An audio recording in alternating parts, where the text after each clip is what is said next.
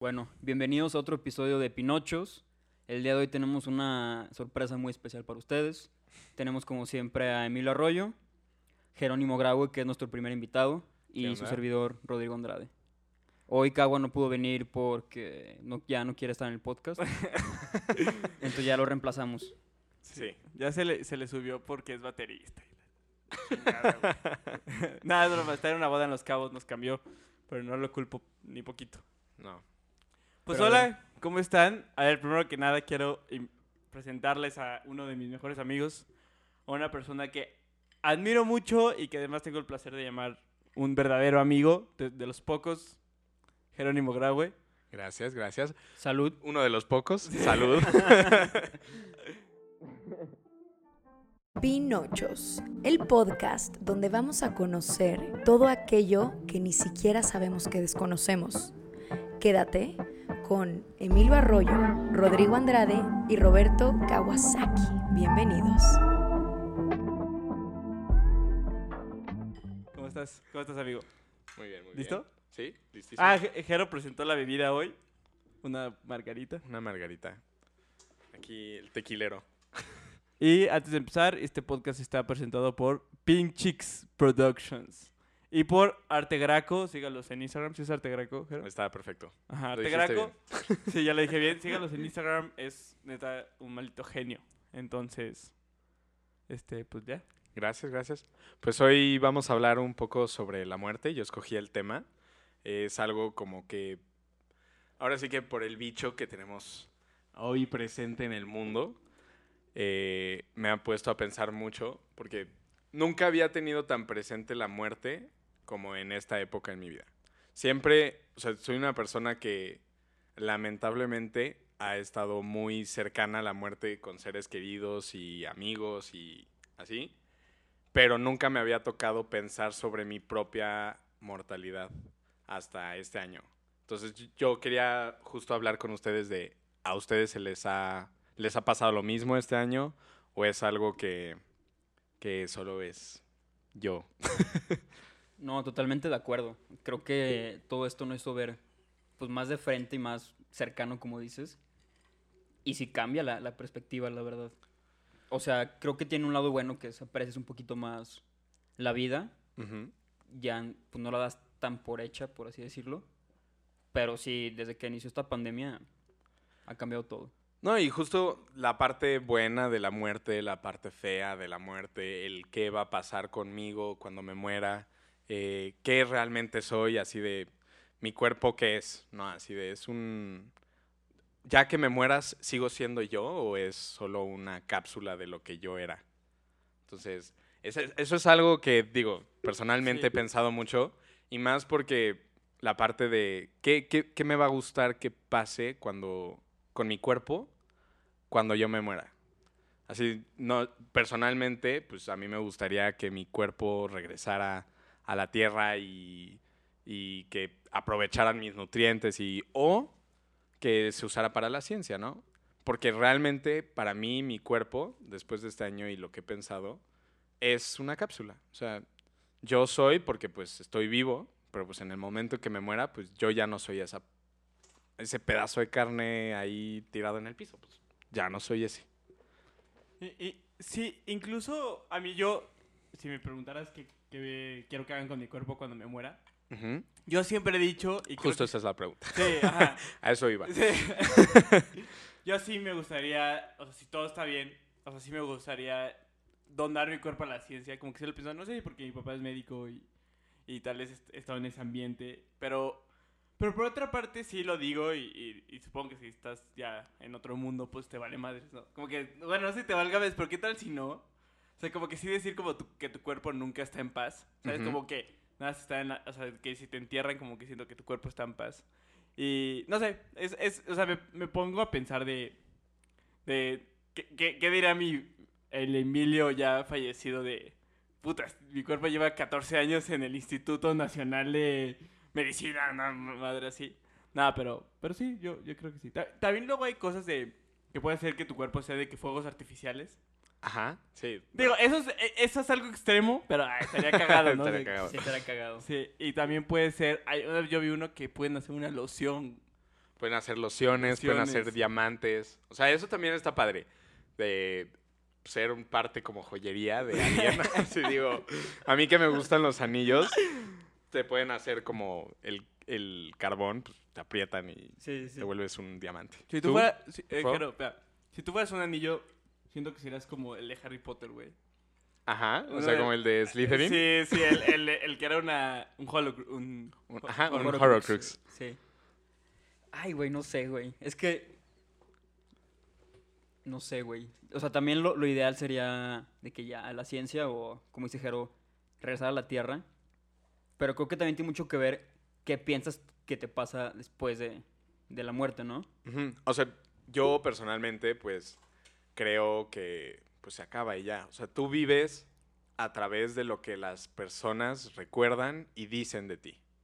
Pero yo realmente no creo como que voy a ser una persona desde el cielo asomándome a ver qué chingados están haciendo con mi cuerpo. Suéltenlo. O sea, yo personalmente no creo en eso. Creo que más parte de los funerales y, y el querer enterrar a una persona y decir, aquí está, es para las personas que se quedan, justo. O sea, las personas vivas, el decir, puedo ir a este cementerio y sentirme acompañado, ¿no? Pero pues eso al final del día es pues como la gente te recuerda, ¿no? Y, y yo creo que vives a través de eso. A mí por eso también soy tan fan del Día de los Muertos, de la película de Coco, porque pues es justo así de, mientras me recuerden, sigo vivo. Si mientras sigan contando qué hice, quién era y que me recuerden bien, eso es lo que realmente me preocupa. Si, si hacen con mi cuerpo diamantes, fuegos artificiales, me come un, un sopilote, no tengo ningún pedo mientras mi familia esté bien al respecto, ¿no? Así de, si muriera de una manera, pues ahora sí que violenta, y mi cuerpo no lo encontrara, ni mi mamá pues estuviera como sin un cierre, pues ahí sí tuviera de qué un pedo. No creo que yo como fantasma diría como, ¿qué pedo? Encuentra en mi, en mi cuerpo, así llevo dos semanas pudriéndome, pero pues por esa parte. Oye, va, o- Jero, a ver, yo he visto... Yo soy, güey, yo soy muy fan de tu arte. Ujú. O sea, yo soy una persona, me gusta dibujar. Y yo soy amigo tuyo desde chiquitos, güey. Ibas conmigo en primero de primaria. Ujú. Y me acuerdo, te lo juro por Dios, que hiciste una bailarina de flamenco, porque creo que tu mamá bailaba flamenco en ese mamá, entonces, sí. no, no sé si todavía siga. Y me acuerdo de ese dibujo, güey. Estabas bien chiquitos. Y me acuerdo, o sea, no sé la comparación de ese dibujo con ahora, supongo que hay mucha, pero para mí ese dibujo me, me impactó muchísimo por como el detalle que le habías puesto. Yo como, güey, vas en primero de primaria, ¿qué, qué te pasa? ¿Por qué? ¿Sabes? De que, ¿Cómo eres capaz de hacer eso? Entonces soy muy fan de tu arte, ya lo sabes, te digo cada rato. Pero, güey, hablando de la muerte, usas muchos esqueletos. Ujú. Es, ¿Tiene algo que ver? O sea, ¿te, ¿te basas en algo con la muerte o nada más es algo estético? Es que para mí la muerte es, o sea, siempre ha sido algo muy poderoso. Por la parte de, a mí me tocó, o sea, no, no me tocó ver que mi, mi abuela se muriera, pero me tocó que se mu- me murieran tres de mis abuelos antes de que tuviera 10 años. Entonces estuve mucho en contacto con funerales, con la muerte, con qué significaba morirse desde muy chiquito. Y yo me acuerdo como la, el primer contacto con la muerte fue mi abuelo Enrique. O sea, cuando se, se murió mi abuelo Pepe, no me, no me acuerdo mucho porque estaba muy chiquito, pero mi abuelo Enrique recibimos las noticias cuando estábamos en un viaje y mi papá me explicó así de, oye, ¿sabes qué? Cuando se muere una persona, eh, sigue presente. O sea, al final del día, aunque no lo puedas ver, aunque no puedas abrazar a tu abuelo, aunque no lo vayas a ver en Navidad, puedes voltear de que al cielo y ahí va a estar. O sea, ahí va a estar tu abuelo y siempre te vas a sentir como acompañado de él. Y para mí fue muy poderoso esa parte de, sí te mueres, pero no... o sea, de no vas a poder ver a esa persona, pero no desaparece por completo. Y te digo, al principio, pues eso era, eso era a través de la religión católica y era como decir, bueno, pues tu abuelo se fue al cielo y es un ángel y bla, bla, bla, bla, bla. Para mí ahorita es más como, ¿qué es lo que dejaste como legado? ¿Qué es lo que la gente piensa de ti? ¿Qué es lo que la gente platica de ti? Y, y mientras la gente te recuerde, pues sigues vivo. Oye, voy a sacar una, una forma de relacionar todo esto. Hay un libro que se llama La negación de la muerte. No me acuerdo el, el- el autor. Luego lo, lo busco y se los pongo. Pero ese güey dice que, que todo lo que hace el ser humano es para negar a sí mismo a la muerte. Y hay de tres formas. Una es con hijos, que es como creando un legado. Otra es por medio de la religión, que es como, bueno, mi cuerpo presente se muere, como tú decías, pero hay un espíritu en el cielo, que ya sabes. Y la otra es por medio del arte, güey, que es como dejar tu legado. ¿A ti qué tanto inspira la muerte tu legado? Te digo mucho porque desde chiquito yo, mis primos viven en Aguascalientes y Posadas, que es un artista mexicano que representa la muerte a través de calaveras, eh, él, o sea, como que fue una de mis inspiraciones desde que era muy chiquito. Y justo por el contacto con la muerte, el contacto con Posadas, inspiró mucho esa parte de, de qué representa para mí la muerte. Y siempre ha sido como algo que estaba presente, pero si pensaba en mi mamá, así, o si pensaba en mi papá cuando se muriera. Y hasta este año fue como de, oye, ¿y, y qué va a pasar cuando tú te mueras? Claro. O sea, siempre te cuestionas que otra gente se muera, pero ¿y tú? Sí, ¿qué va a pasar cuando tú te mueras? Pero a mí, para mí es muy importante. Yo hice una serie que se llamaba El arte está muerto y era como representar pinturas famosas que consideramos arte desde ya generaciones que se mueran. O sea, al final del día, este, la Mona Lisa es buena, es bueno verla, recordarla, apreciarla, pero al final del día, pues hay artistas que están creando arte ahorita. ¿Por qué no podemos voltear a ver ese arte? O sea, ¿por qué solo vemos lo que ya establecimos como arte como arte? Mi, mi pintura favorita tuya justo es de esa serie, la de... ¿Cómo se llama? Perdón, que no me sé el nombre, pero la de que es Dios tocando a como un humano. ¿Cómo se llama? De, La creación De, de, de este... de Miguel Ángel. Esa es mi favorita, güey. O sea, esa... Como que cuando la vi, o sea, cuando la vi por primera vez, este... O sea, güey, no sé, como que me impactó mucho. O sea, no sé, no sé cómo explicarlo, güey, pero está, bueno, en mi favorita. Ujú. Y también otro dato curioso, me encantaron, cuan- me encanta cuando hiciste como unos tipos como cayéndose, güey. Ajá, O sí, sea, sí, sí. Ese me gusta. Pero, pero sí, o sea, sé de qué estás... De O cuál. sea, hablo como de la muerte en la parte de... Es muy poderoso el pensar que tú te mueres para darle espacio a alguien más. O sea, tú justo dejas a tus hijos como tu legado, dejas a tus amigos como legado, dejas las cosas que creaste en vida como legado, pero pues al final del día te mueres para darle algo- a paso a alguien más. Imagínate si nadie se muriera o si realmente las cosas no pasaran de moda o todo seguiría siendo igual. Seguiría siendo igual. Pierde la importancia y. O sea, la- no evoluciona. La- las cosas no evolucionan. Tienen que haber muerte para que las cosas evolucionen, mejoren. Este. O bueno, por lo menos ese es mi punto de vista. Y aparte estamos de acuerdo que, por ejemplo, está el legado de la Mona Lisa. Ajá. Pero eso en el momento también se va a acabar, güey.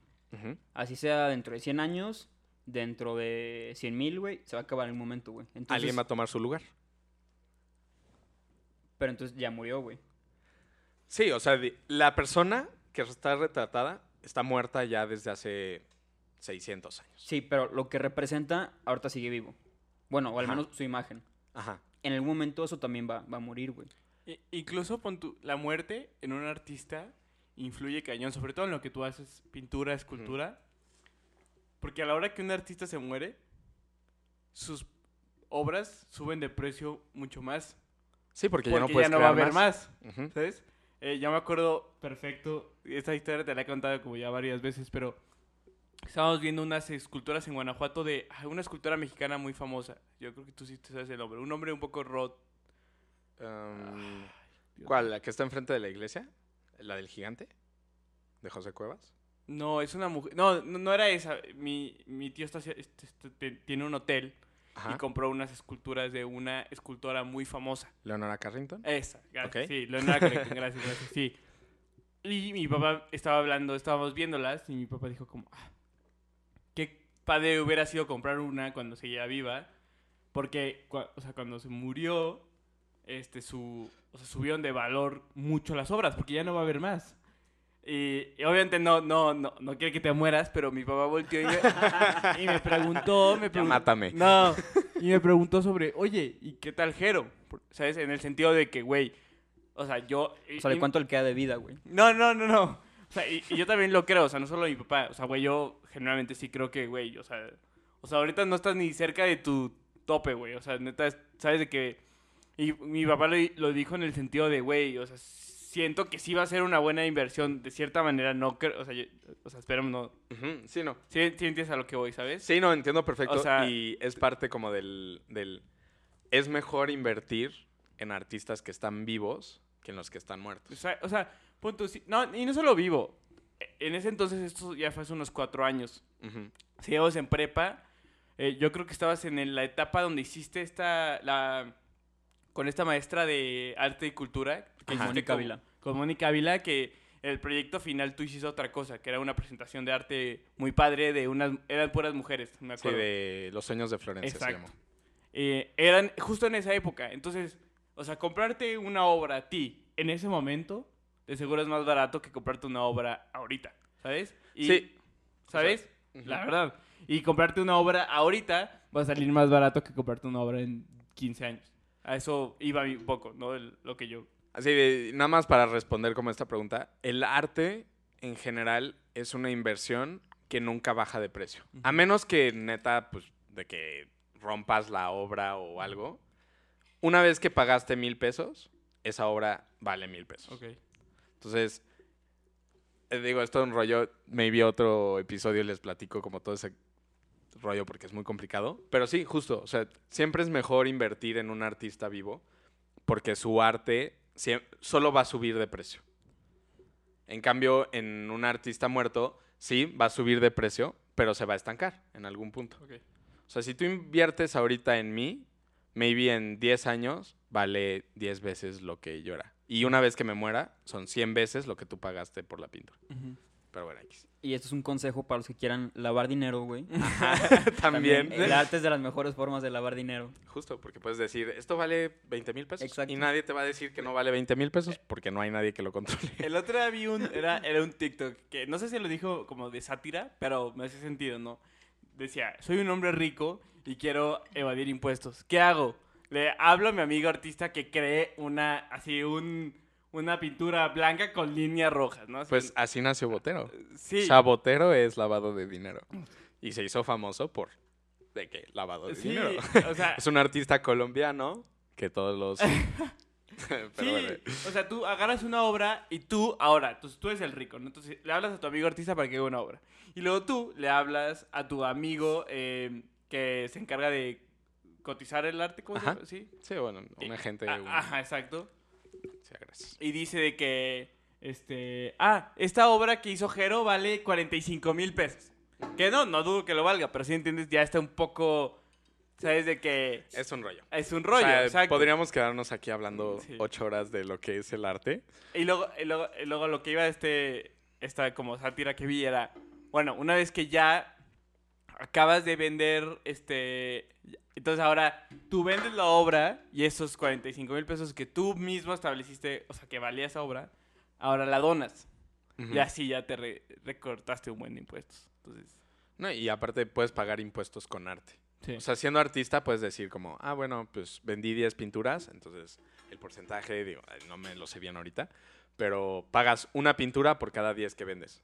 Entonces, nada más dona, o sea, no donas, pero pues pagas una pintura al gobierno y ya pagaste tus impuestos. No tienes que pagar en efectivo. ok. Eso no sabía, güey. Está muy chido. cool, está muy Sí. cool. Pero bueno, a ver, regresando un poquito entonces al tema este, al tema contento de la muerte, güey. Un amor. Emilio, ¿tú qué piensas que pasa, güey? Ay, yo la verdad les tengo preparado una teoría. A ver. Es, es- de hecho, este tema yo lo planeaba tocar en un podcast, o sea, eventualmente. Ujú. Y, güey, cuando me dijiste que ibas a hablar de la muerte, de que no lo dudé, dije, esto es de lo que quiero hablar. Es, una, es un cuento muy corto, escrito por Andy Weir. Weir- Emilio. Ah, sí, perdón. Es un, es un eh, cuento muy corto, escrito por Andy Weir. Eh, perdón la pronunciación. Es el mismo, es que está bien raro. Es el mismo que escribió eh, The Martian, la película esta de... Ujú, Mm, ¿Cómo se llama este? Matt Damon. Exacto. ándale. Es el mismo. La teoría ve así.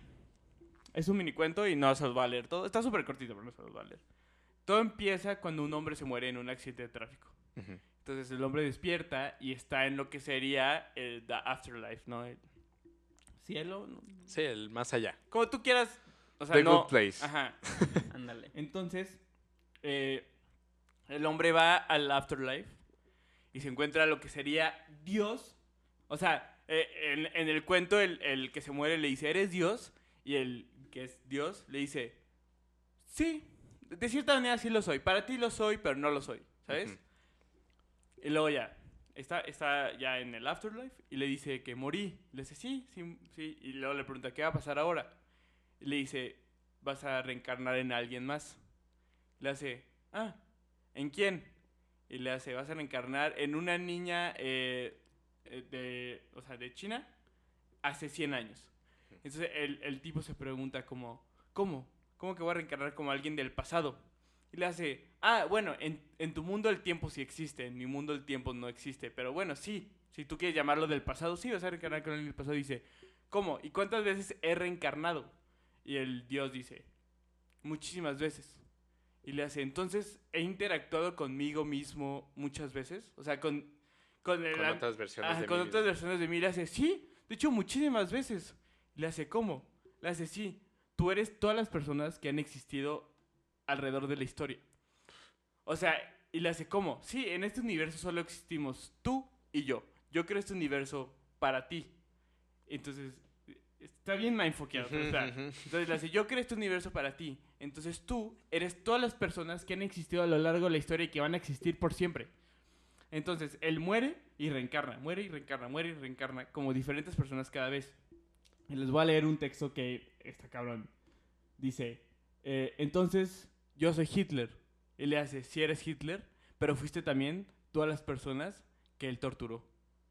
Entonces, entonces, a la mera hora, y luego, dice- y luego va, el, el chiste de este cuento es que una vez que este individuo, este ser, porque no se puede llamar humano, porque es todos los humanos que han existido, viva todas las vidas que hay por vivir y que va a haber por...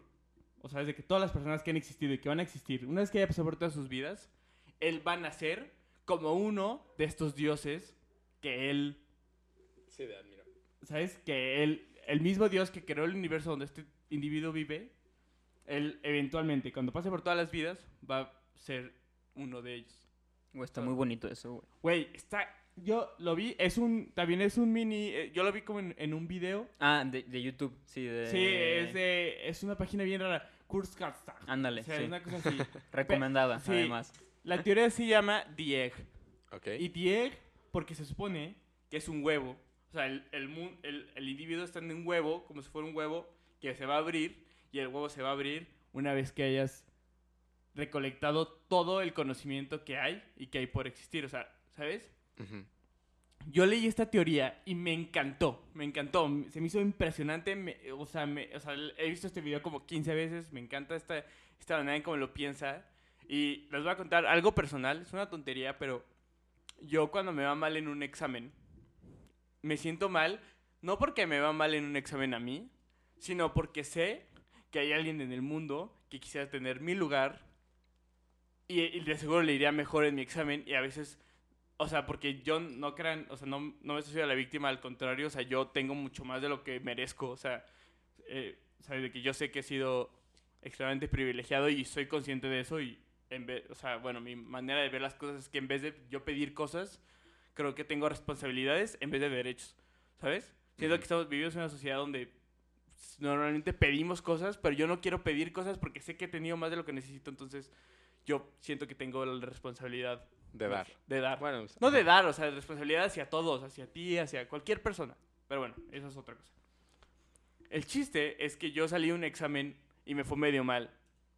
Y justo estaba hablando con un amigo porque en el ITAM hubo un rollo, porque la presión puede llegar a ser un poco fuerte y bla, bla. No hay que meter mucho el tema porque no sé suficiente para hablar de, de él, pero yo sé que los, los niños que tienen beca, o sea, yo tuve beca mi primer año y la perdí, ¿sabes? Eh, porque es muy difícil, güey. Te- Tener nueve de promedio en el ITAM, no, obviamente es posible por la dedicación que le tienes que meter. Pero es muy- difícil. es- es- sí, o sea, la dedicación que tienes que poner es en verdaderamente admirable. Entonces yo salí del examen y me fue un poco mal y dije como, güey, seguro hay alguien en el mundo que hubiera, hubiera dado todo en su vida para tener mi examen y haber sacado mejor calificación que yo. Y yo sé que las personas que en el ITAM que tienen beca, güey, se parten la madre, pero, pero mal, güey. O sea, pero mal de que si yo me parto la madre, se la parten 10 veces más, ¿sabes? Y, y, y, y yo no, pero yo no hice nada para merecer ese esfuerzo, ¿no? Entonces salí, salí, con, con, salí del examen, estaba platicando con mi amiga y, y estábamos platicando justo de esto, de cómo la vida pues, es injusta, porque así es, ¿no? O sea, pero no en el sentido de que es justa hacia mí, sino chance ha sido más justa hacia... O sea, bueno, ¿se entienden? O sea, Complicado, pero yo, yo más bien creo que estás siendo un poco fuerte contigo de la vida quita y da. O sea, la vida te está dando algo porque te está quitando algo. sí, no, no, no, no me quiero No, y victimizar. aparte no puedes minimizar. Tu los- esfuerzo. Ajá. Ni los problemas, güey. Yo sé, o, eh, eh, sí, o sea, no me quiero ser, no, la neta esto no se trata de mí, no me quiero victimizar. Entonces, eso es lo que pensé porque sí fue muy mal. Y la neta, pero fue por mi culpa, no porque el examen esté muy perro, sino porque me valió madres y llegué al examen y valí madres. o sea. Saludos a los papás de Emilio que andan Ah, Sí, sí, gracias por esto pagar el y ITAM. pagando la calificatura, güey. Y, y estuvimos platicando de esta teoría de Daeg. Y esa es la, tal vez de seguro, es la única circunstancia en donde la vida sí sería justa, si te pones a pensar. Porque si tú vives por qué hacer, qué ha vivido y qué va a vivir, entonces tú viviste por todas las tragedias y por todos los buenos momentos de, que una persona puede vivir. O sea, esa frase de tú fuiste Hitler, pero también fuiste todas las personas a las, a las que torturó, dices, ¿sabes de qué? Te- di- entonces, eh, estabas platicando justo esta teoría y dije, ah, en ese contexto, la vida se podrá llamar justa, ¿están de acuerdo? De cierta manera. Sí, no, no, no, no. Súper acuerdo. justa. O sea, Sí. pero en ese... con- En- ah, exacto. Eh, Solo en o ese. sea, es- sí, o sea, no sé si haya otro, pero yo lo relacioné con eso. Y pues sí, quería ver su opinión de este. Y, ah, parte también en el cuento que dicen de. La hace. Cuando le dice. re- ah, tú de reencarnas. Eh, la, eh, la religión hindú tenía razón. Y el dios le dice. De hecho, todas tienen razón, si te pones a ver. Todas tienen cierto grado de razón. Por lo cual, ¿saben? Sí. Esto solo es un cuento, no, no, es un- ¿sabes? Solo- No, o sea, está muy bonito. ah, sí. está- La idea es muy bonita y justo como en la religión hindú de... Ujú. ¿Por qué, el- por qué la gente también es... O sea, a mí me decía mi, mi tía, mi tía ha tenido una posibilidad de ir muchas veces como a India y visitar, que dice, es que es impresionante ver a la gente tan contenta en situaciones que dices deplorables. O sea, yo no podría estar contento en su situación. Y el, y el checar desde, ahora sí que desde antes, ¿por qué, por qué son tan felices? Y es mucho porque piensan en la reencarnación. O sea, ellos creen en el que, bueno, pues ahorita me tocó ser pobre, pero pues en la siguiente vida me va a tocar ser rico. Y yo siendo rico, me toca respetar al pobre porque pues a mí me tocó ser pobre en otra vida. Entonces es una... Ahora sí que es, es una filosofía muy bonita. Yo en lo personal pues no, no creo en esa forma de reencarnación. Ah, yo Pero-. Se me hace una filosofía muy bonita y al mismo tiempo pues muy admirable. O sea, de justo poder ver y ser agradecido ante todo, está cañón. Bueno, el, lo que dice Emilio se llama El Huevo, Egg. Es una historia por Andy Weir. Y el canal de YouTube que lo animó se llama Kurse, Kurzgesagt. Sí, Muy buen video, por cierto. muy buen, vi- buen video, re- súper recomendación. Ah, esta vez sí les dejamos el link, siempre se les olvida. Va, va, esta va. vez se los voy a poner aquí abajo. Porque yo tampoco lo he visto, entonces lo voy a ver. Está buenísimo. Él lo explica mucho mejor que yo, obviamente. Ahora No, y- ponen videos animados. Ese canal está neta Está cabrón, güey. sí. O sea, güey, te explica desde eso, güey, te explica sobre la teoría de las cuerdas, güey, ¿sabes? Ujú. Cosas que no hay forma en que entiendas si no te explican con palitos y, y manzanas. Y te lo explican y le entiendes. Y digo, les voy a hacer una pregunta medio fuerte, pero ¿cómo les gustaría ser recordados? Así de, ya te moriste. ¿Qué es lo que quieres que digan de ti? Yo, a mí, por más que quiera y, y, y batalle, sí me importa lo que piensen los demás de mí. Chance de, a veces de más. Pero ¿qué es lo que te importa que piensen los demás? O sea, porque justo, o sea, te moriste. ¿qué es lo que quieres que cuenten de ti? ¿Es dinero? ¿Es familia? ¿Es las cosas que lograste? ¿Es... ¿Qué es? Yo creo que las cosas que logré, pero de una manera bien hechas. ¿sí? Sobre todo en un mundo. O sea, el otro día, o sea, sobre- me, me veré, o sea, que las formas en que Ujú. las cosas que yo haga sean las correctas. Eso sí me gustaría. Sí, eso sí. Me acabo de dar cuenta hoy de que eso es lo que quiero con mi vida, pero sí. Ok. ¿Sabes? ¿Tú, Ro? Ay, cabrón, a ver. Este. Yo creo que realmente importa más el cómo que el qué. O sea, como, como ley de vida, soy fanático del Barça, por eso me gusta el Barça, güey. Pero sí, güey, creo que lo que tienes que hacer importa más el cómo que el ¿Qué qué. hiciste? Ah, Ajá. eso es súper croifista de... Güey, Del quinto croifismo Obvio, acá. Este, entonces yo creo que más que lo que lograste y, y, y tu familia y la madre, es el cómo lo hiciste. Ok. Porque creo que cada quien tiene circunstancias diferentes, entonces, ¿qué hiciste con lo que te dieron? Nada más y nada menos. Va. ¿Tú, ¿Tú, Jero? Sí, yo, yo es una combinación de las dos. Creo como. Sí, sí me importa como dejar un. Como, como no me importa mi cuerpo en sí. Y no me importa tampoco de que mi imagen en sí. Me importa más como el que digan. La neta, este cabrón era un tipazo. Y hizo cosas bien chingonas. O sea, si lo pudiera resumir en como dos frases, era como: Este güey era un tipazo hizo cosas bien chingonas. Ok, ahora les tengo una pregunta. ¿Vale la pena preocuparse por eso, güey? Porque no hay forma en que tú controles lo que los demás opinan de ti. ¿Vale la pena preocuparse por eso?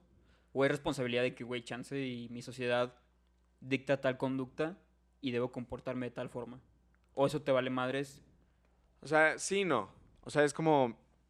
No, no me importa, a mí en lo personal, de lo que la sociedad espera de mí, sino más bien las personas con las que convivo, o sea, ustedes, mi familia, mm, si algún día me toca tener hijos, como el que digan, güey, es que era un tipazo y, y logró cosas chingonas.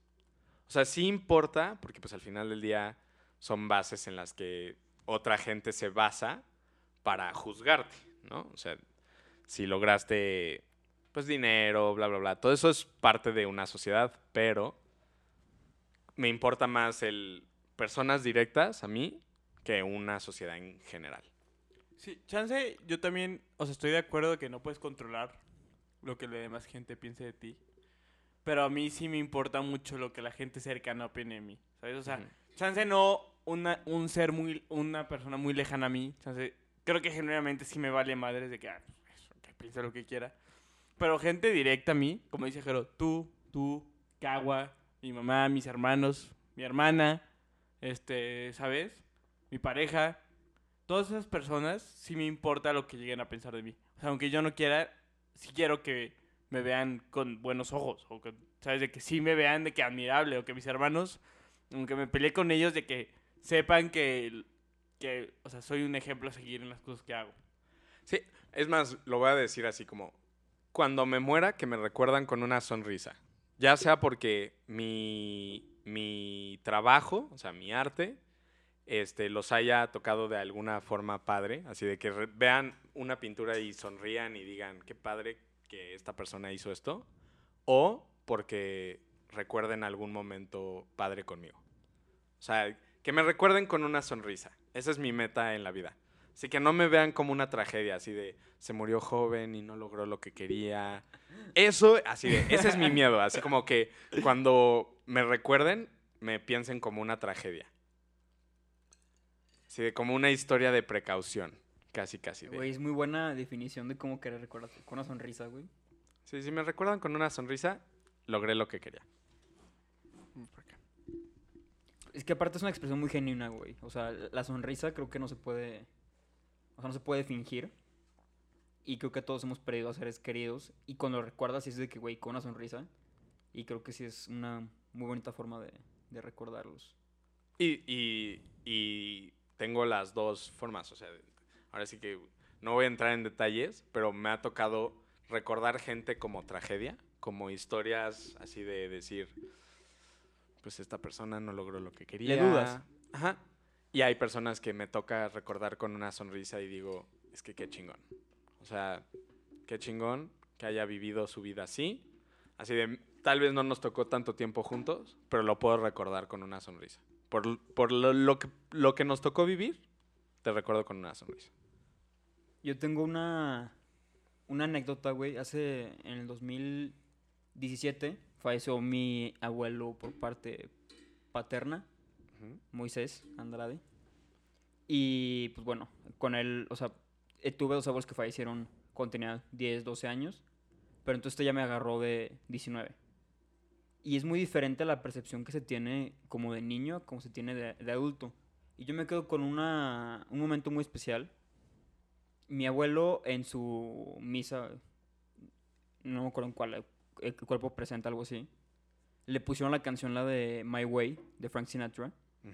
Y ese fue un momento que dije, ok, o sea, todos mis primos y mis tíos mi papá, o sea, concluimos en ese momento que mi abuelo vivió una muy buena vida y además dejó muy buen legado y vivió a su manera y a todos una sonrisa. Creo que eso es lo, a lo que más se puede aspirar en esta vida.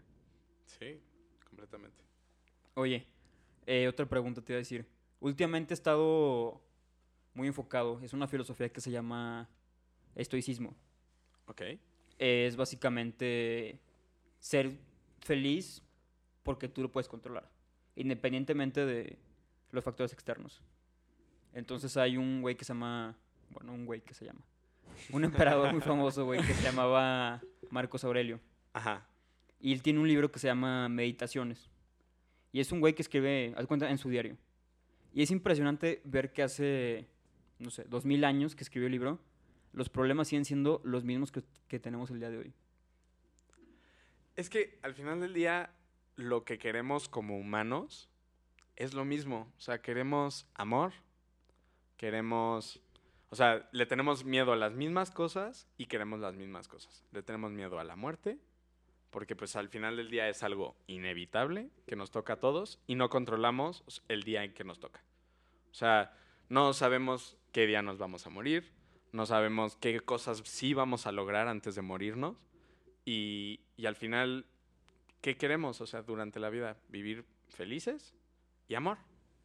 Entonces, son los mismos conflictos desde siempre porque pues el humano en esencia no cambia. Güey, algo, algo que yo vi el otro día que me... No me sorprendió porque ya lo sabía. Es de esas cosas que... Que como que dices, güey, esto ya lo sabía, pero nunca lo había pensado, ¿no? Güey, la historia no, no es lineal, sino es cíclica. Siempre se van repitiendo las mismas cosas una y otra vez. El otro estaba viendo a... Le estaba platicando a este... eh, Diego Rusarín, ¿se llama así? Que dice que ya conocemos lo que es ser de extrema derecha, pero no conocemos lo que es ser de extrema izquierda. Entonces, Aquí en México. O en, o en general en, él, en él el lo mundo. Yo como lo interpreté es que es de manera como... O sea, perdón, cha- chance me, me equivoqué en las palabras, porque ves que es como... Es como cuatro ejes, o sea, está de que la derecha, totalitarismo, libertario y de izquierda, ¿no? Entonces, él, perdón, yo creo que él se refería, bueno, yo lo interpreté así, a que ya sabemos lo que es ser extremo totalitario, pero no sabemos lo que es ser como extremo libertario, ¿sabes? ¿Ok? Y lo que él dice, bueno, no, es que sí, él sí es de izquierda derecha. Ok, da igual. Extrema derecha y no sabemos lo que es ser de izquierda, de, de extrema izquierda, ¿no? Pero lo que dice es que se está repitiendo un patrón de lo que es ser ex- extrema izquierda, Y extrema derecha, güey. pero es que extrema derecha ya, ya lo conocemos. O sea, ya hemos llegado a ese punto. Entonces nunca hemos llegado a lo que es ser extrema izquierda. Y dice que lo que está pasando ahorita es muy parecido a lo que era cuando íbamos hacia, hacia la extrema derecha. Y ya la conocemos, entonces ahora es al revés. Pero sigue siendo un ciclo, porque ahora los patrones que eran para ser extrema derecha se están repitiendo para ser de extrema izquierda. ¿Sabes? Entonces va a llegar un punto en el que la extrema izquierda no nos va a gustar y vamos a cambiar otra vez y vamos a llegar a ser extrema derecha y luego... ¿Sí entiendes? O sea, la historia no es cíclica.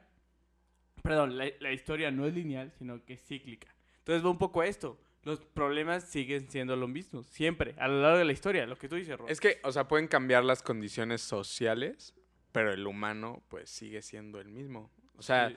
pueden, pueden cambiar las situaciones sociales en las que conseguimos dinero, que atribuimos a la felicidad, que atribuimos a un legado, qué religión es la más importante, pero al final del día es le tengo miedo a la muerte y necesito una forma de lidiar con eso, porque pues todos los días estamos lidiando con nuestra propia mortalidad y quiero ser feliz y cómo lo voy a lograr. O sea, entonces, a ver, güey, para no equivocarme, ¿tú crees que ya... O sea, cuando te mueres, espacio negro, güey. No, hay- no existe nada más. Yo, yo también creo eso, güey. Ujú. Que así como antes de nacer, Sí, es para como, mí no existe, güey. ¿qué era yo mueres- antes de nacer? No sé. ¿Y qué voy a hacer cuando me muera? No sé. Ah, yo estoy totalmente Güey, de acuerdo, güey. Y aparte de eso, bueno, ahí me entró una crisis. No sé, güey, como por ahí 2015, güey. Iba como en segundo de prepa. Que me di cuenta de eso. Entonces sí hubo un, un momento que fue que, güey, pues me muero y se acabó, güey. Y creo que en el momento te cambia el chip a decir, a la madre, entonces nada más tengo este tiempo, no puedo desperdiciarlo tanto como yo pensaba, ¿sabes? O sea, no hay una recompensa más allá. O sea, lo que tienes aquí es ahorita, aprovechalo, pásatelo toda madre y disfrútalo. Sí, o sea, por eso es la pregunta de, para ustedes, ¿qué es lo que quieren cuando se mueran? O sea, al final del día, pues, a eso vamos, ¿no? Y qué es lo que, o sea, ¿cuál es tu meta no monetaria, no, no profesionales? ¿Qué es lo que quieres que la gente diga cuando te mueras? Si es profesional, pues completamente así de, es, tu decisión. Si es personal, pues es tu pedo. Si es que quieres que digan, este güey era el más rico de México o del mundo. De la ciudad peluche, güey. Ajá, de la ciudad peluche. Eh, Está, está bien, o sea, eso es lo que para ti es felicidad y para cada, cada quien es muy personal. Igual que la muerte, así de, ¿para, qué re- para, para ti qué representa la muerte? ¿Algo que es final y absoluto? ¿O algo que va a continuar y, este, y va a seguir viviendo? O, o sea, es, es muy personal, al final del día es muy personal. A ver, ¿ustedes de qué religión son, güey? Yo, yo justo quería tocar este tema. Entonces, vean, yo tengo un rollo con eso porque algo que me he dado cuenta, no sé si sea real, tal vez la gente lo interprete de muchas maneras. Yo algo siento que lo leí alguna vez, pero bueno, sí yo lo interpreto. Las religiones, o sobre todo la religión católica, yo creo que nació sobre el, bueno, mucha gente se basa en ella por el miedo a la muerte, ¿no? A la muerte, ¿no? O sea, a lo que hay después de que te mueras. Pero no solo la religión católica, o sea, Sí, en yo- general yo- la, la religión. Exacto, yo, yo me quiero usar la católica porque es la que más conozco, pero sí te puedo entender el, el hecho de que tal vez sean, si no es que todos, güey, o sea, el miedo a qué hay después de la muerte. Es una manera de interpretar. Una vez mi mamá me dijo de que a mí yo, yo soy católica porque me da paz sentir que hay algo más después de la muerte. Ujú. Y yo por ese, por ese hecho yo no soy católico. No sé qué soy, güey, la verdad. No me considero ateo. Güey, no sé, nun- nu- nunca me he sentado a pensarlo o a analizarlo o a investigar al respecto. Pero últimamente me he alejado mucho de esa religión que es en la que fui criado. Porque a mí me asusta el mismo hecho de lo que es después de la muerte. Y pensar como...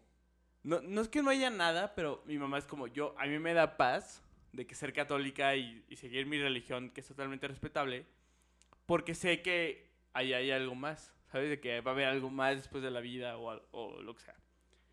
Yo no, no estoy tan de acuerdo y a mí es al revés. A mí me da paz no seguir esa religión, güey, porque me asusta que sí hay algo, algo más y que yo no estoy cumpliendo los criterios que ellos ponen.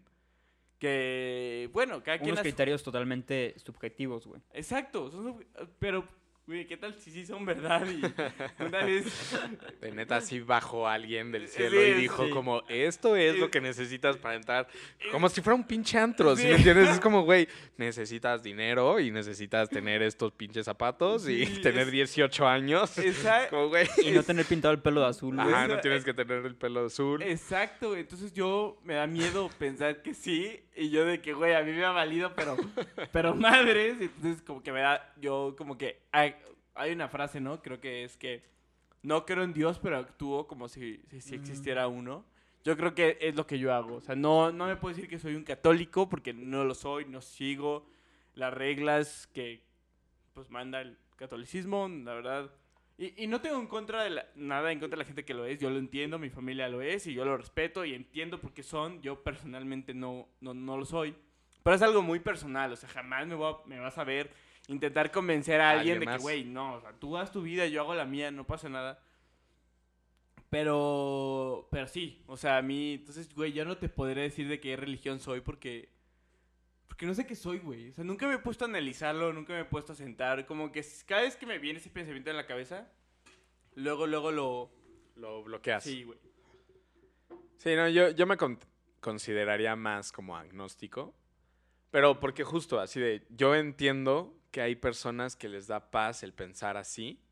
A mí, una eternidad tampoco me da paz. O sea, el vivir en la eternidad, puta, o sea, por algo existe la muerte, ¿no? Así, Ah, porque exacto, necesito dejar de existir. Y existir para siempre, no, no, no me da paz. A mí no me da paz.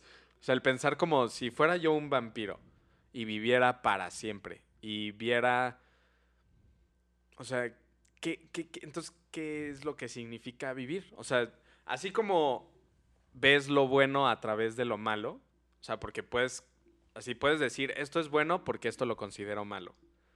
Es, esto lo considero vivir porque pues esto lo considero morir. Entonces, para mí la eternidad es algo que a mí también me asusta. O sea, es de decir, puta, sí, ¿y qué voy a hacer? Si, si son las nubes que me cuentan así en el cielo y la vida perfecta, ¿qué voy a hacer de millones y millones de años haciendo qué en el cielo? Así, ¿qué, qué es lo que haría ya? Mi profesor favorito en la carrera es eh, tío de José Campero, nuestro amigo. No sé si lo conoces a Campero. Bueno, su tío eh, me dio clases, el mejor profesor que he tenido. Es- no creo que lo vean, pero se lo ve sola. Saludos al tío Saludos, Campero, güey. mucha- gracias. él, él- él, ay, una vez en media clase nombró el, lo, que él, lo que un filósofo... eh, porque él estudió matemáticas y luego se echó eh, filosofía y letras en la UNAM, además.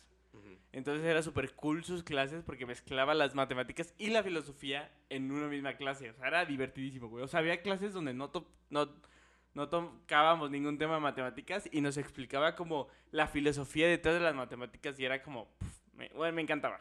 O sea, era como muy divertido.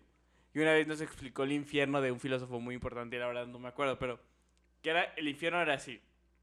O sea, el cielo era unas eh, silla, eh, unas mesas muy largas, muy, muy largas, Ro, donde tú estabas en un extremo y yo estaba del otro. Y tu comida estaba de mi lado, o sea, yo no podía comer de tu comida y mi comida estaba de tu lado, pero tú no podías comer de mi comida, ¿sabes? ¿Eso es el infierno? No, ese es el cielo, pero Ah, espérate, espérate. Ok. Pero la diferencia en el cielo, tú tienes unos cubiertos largos, largos, largos, que hacían que me pasaras toda la comida que yo quisiera. Entonces tú me ayudas a comer a mí y yo te ayudo a comer a ti. El infierno era lo mismo, pero sin cubiertos. Entonces tú podías ver tu comida deliciosa enfrente de ti, pero no la podías comer, y tú podías ver tu comida deliciosa enfrente de mí, y no la podías comer, güey. Qué cabrón. Dice, ¿Qué manera ta- y- Está y el- muy peculiar la forma de Sí, ¿verdad? Yo, ¿no? yo también. Eh, es que mi profesor definía el tráfico de la Ciudad de México como el infierno. Para mí son las filas eternas. así Sí. de- para mí el infierno es esperar en una fila hasta el fin de los tiempos. Así de nunca llegar a lo que te, te- te formaste. Una fila eterna. que podría ser el tráfico de la Ciudad de México. Es que y yo me consideraba ateo o panteísta, Ujú. pero leí un libro que recomendé en el primer episodio que se llama Every Time the find, I Find the Meaning of Life, They Change It, Ujú. de Daniel Martin Klein. Y es un, un filósofo que empieza a escribir unas... Él le llama pithis, pithis, que es como sus cosas como para desahogarse. Ujú. Entonces él agarra a muchos filósofos y va escribiendo sus cosas y sus pensamientos y así. Y lo empezó a escribir a sus 20 años y acabó a los 40. Y a los 75 él encuentra esa libreta y hace este libro. Y empieza a opinar de todo. Ahí ya ves que hay mil y un formas de, de- de filosofía y todo. Y él concluye el libro, bueno, al menos a mi entender, como de que sí hay algo más. Porque, o sea, él no encuentra otro sentido de que muchos filósofos se hayan rendido en buscar un significado único, como que hay algo más después de... Entonces soy agnóstico porque, güey, ese libro, o sea, sí me, me cambió la, la forma de ver. O sea, porque era ateo, era de que, güey, pues te mueres y Se acabó, Ya. aprovecha tu vida, como ya lo mencioné. Pero eso sí te. O sea, ahí me cambió. Sobre todo porque hay personas que estudian toda su vida, güey. Y piensan toda su vida y se dedican a eso. Y al final concluyen de que, güey, pues. No sé. Ajá, no, yo, eh, Sabina dice de, al final lo niego todo. Pues, güey, o sea, Excelente canción, por de cierto, güey. al final viviste y, y cuando tú tenías 20 años, tenías una... O sea, tú ya habías llegado a una conclusión. Pero luego a los 30 años, pues aprendiste más información, entonces llegaste a otra conclusión. Y a los 40 igual, y a los 50 igual, a los 60 igual. Y cuando te mueres, y realmente imagínate, así de imagínate que neta te mueres y se te abren las puertas y encuentras la respuesta ya sea del budismo, del catolicismo, de agnóstico, ateo, así de no hay nada, hay un Dios, hay otro cuerpo. No sé, pero pues estabas mal. Pero, güey, o sea, lo niego todo, o sea, Aparte, literal. hasta te contradices, güey. Ajá. Sí, sí, de acuerdo. Entonces, a mí ahorita me da paz el pensar que me voy a morir y that's it. Y el que las personas me van a recordar con una sonrisa. Y hay gente que va a ser diferente. Pues si de algo te sirve, amigo, yo sí te recordaré con una sonrisa. Ah, huevo. Salud. Contando que este güey se muere primero, güey. Exacto, si no, pues, ¿cómo Ajá. me vas a recordar? Más bien pídele que te recuerde con una sonrisa, güey. Eh, eso se gana, güey, eso se gana.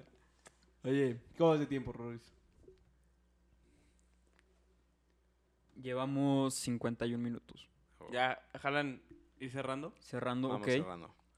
Este, para concluir, bueno, para ser totalmente sinceros con ustedes, Jero ya, venía, ya había venido una vez, pero Sí. habíamos grabado con micrófono nada más, se escuchaba medio mal. Entonces, ya sabe la temática que es dar una recomendación al final del episodio, de lo que quieras. Puede ser multimedia, puede ser De lo que sea. una revista financiera, güey, lo que gustes, güey. Ok, eh, como hoy la temática fue de la muerte, quiero que vean una serie en Netflix. No es el mejor producto, pero justo te pone a pensar. Se llama The Good Place. Es una comedia que junta todas las ideas como de la religión y, la, eh, y de la muerte, sobre todo. De a dónde vamos, ¿no? No es el cielo, es The Good Place y The Bad Place.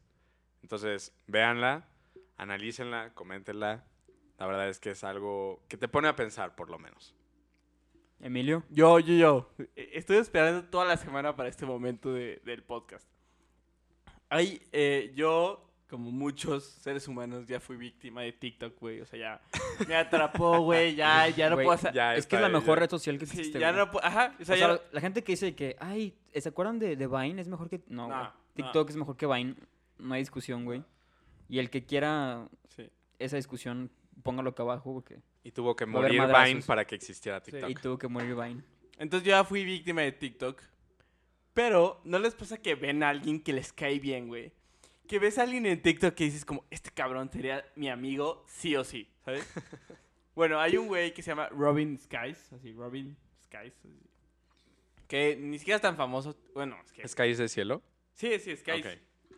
Tiene 20 mil seguidores en TikTok, que ya sé que a mí son un chingo, pero en TikTok 20 mil es como tener como 10 seguidores en, En Instagram. Instagram. Sí, güey, o sea, no sé qué pedo, pero este güey eh, es músico y justo sacó su primer video, bueno, no sé si su primer video, pero como su primer video como, pero bien, o sea, como bien hecho esta semana. Y su música me encanta, güey. O sea, neta, no hay una canción mala. Es, o sea, neta, o sea, güey, su video tuvo de que 700 vistas, que yo sé que es un chingo, pero bueno, en el mundo de la música no, no son muchas. Entonces yo le recomiendo a Robin Skies, eh, su música me encanta, güey, de que llevo toda la semana escuchando todas las cosas que tiene, güey, no tiene ni una mala, o sea, todas me encantan. Entonces, güey, y, y- y lo hago esperando a que nos vea, güey, porque no es tan Ah, famoso. A ver, obvio en la recomendación vas a etiquetarlo, Sí, güey. claro, Sí, claro sí. que lo voy a etiquetar y si me ve. Aparte, güey, yo no soy de comentarle a gente ni cosas ni buenas ni malas, o Y sea, él así como de, Sí. hazme un hijo. güey, no, yo- Estuvo Te- te- tu te video, oye. deseo. Güey, espérate, es que yo no entiendo a la gente que ves un video en TikTok que te cae mal, a mí me ha pasado, pero que te tomes el tiempo de comentar algo negativo, Sí, no. es como, ¿qué necesidad? O sea, vi, ya está súper fuera, pero vi hoy una niña que, que como que se hizo famosa y es súper linda, a mí me cae bien, o sea, no la conozco, pero me cae bien el contenido que hace, que tiene buen cuerpo, o sea, se ve que se cuida, está flaca, o sea, ¿sabes? Y le, le preguntaron de que, oye, este, ¿cuál es tu rutina para hacer ejercicio? Y la niña subió un video de, oigan, no porque sea influencer, y influencer eh, lo dijo como entre comillas, como diciendo como, sí, o sea, porque si es Persona pública. Ajá, o sea, es influencer, tiene dos, 200 mil seguidores en Instagram, digo, en TikTok, o sea, sí, le llega a mucha gente, la verdad. Y decía, no porque sea influencer significa que sea algo, o sea, no me hagan caso, yo hago rutinas, pero no tengo ni idea de lo que estoy haciendo, o sea, no me pidan consejos porque no se los voy a dar. Pero porque no sé, o sea, como en muy buen plan. Y me metí a los comentarios y gente tirándole hate como, ah, qué modesta que te llamas influencer y así. Me puso de malas, de que, güey, de que... ¿Cuál es la necesidad? Sí. Sí. ¿Por qué tienes la necesidad de meterte un comentario y poner algo negativo? Si no te gusta, está bien. Solo sigue viendo. O sea, no hay pedo. Pero bueno, yo nunca comento nada. Y a este güey sí le, le he comentado en tres TikToks de que, güey, me mama tu música. Y el güey me contesta de que, gracias. Qué amable eres. Entonces, bueno, esa es mi recomendación. De que Robin Skies, de que TikTok. TikTok y música, creo que en YouTube, eh, Spotify y Apple Music. Está muy chido el video que, el Sí, te- que subió. Te lo mandé, te lo mandé, Sí, sí. Está muy cool. ¿Tú, Ro, qué nos recomiendas? Bueno, mi recomendación la volví a cambiar, güey, por el tema que salió. Se llama Ya no sé qué hacer conmigo y es del El Cuarteto de Nos. Es una banda uruguaya, pero está muy curioso porque son señores, güey. Ujú. Son señores de, no sé, 45 años, pero su fanbase son jóvenes, que muy rara vez pasa. Y en la canción se llama Ya no sé, ya no sé qué hacer conmigo, como ya había dicho. Habla de, de todas las contradicciones que tiene en su vida. Una de ellas es, ya tuve que ir obligado a misa, ya toqué en el piano para Lisa, ya aprendí a falsear mi sonrisa, ya caminé por la cornisa. Aparte que arriba muy chingón el güey. Es una canción que queda muy de acuerdo a este podcast. Ok. Entonces escúchenlos y eso- esos güeyes son muy chidos. Oigan, y no mencionamos la cerveza de hoy. Fue una. ¿Cómo se pronuncia, Ro? Krombacher. No sé, no sé, el- no sé es, de qué. es alemana, alemán, ¿no? güey. Krombacher. Ándale. Creo que. Eh, muy buena, me gustó. ¿Te gustó, Está, muy rica, está, Sí. está dulce, pesadita. Y, y justo el- la razón por la que el primer episodio de, Ro- de Rorodejero no salió fue porque. Una, el audio era horrible. Porque, Y la dos estábamos y alcoholizados. la dos estábamos. Demasiado. Güey, demasiado. Y, y yo dije, hoy no me voy a poner alcoholizado, pero. Güey, Salud. sí pegan, cabrón. Pero bueno. Dale, ya Es quedó. todo por hoy, Jero. Gracias por venir, Güey, gracias, amigo. No es la primera vez que vienes. Esperamos que vuelvas a No, venir pero pronto. aquí cuando me quieran. Excelente. Salud, gracias. Salud. Nos vemos. Nos vemos. Gracias por escucharnos otro día Más. del podcast de Pinochos. Y suscríbanse, denle like y todo. Bye. Bye.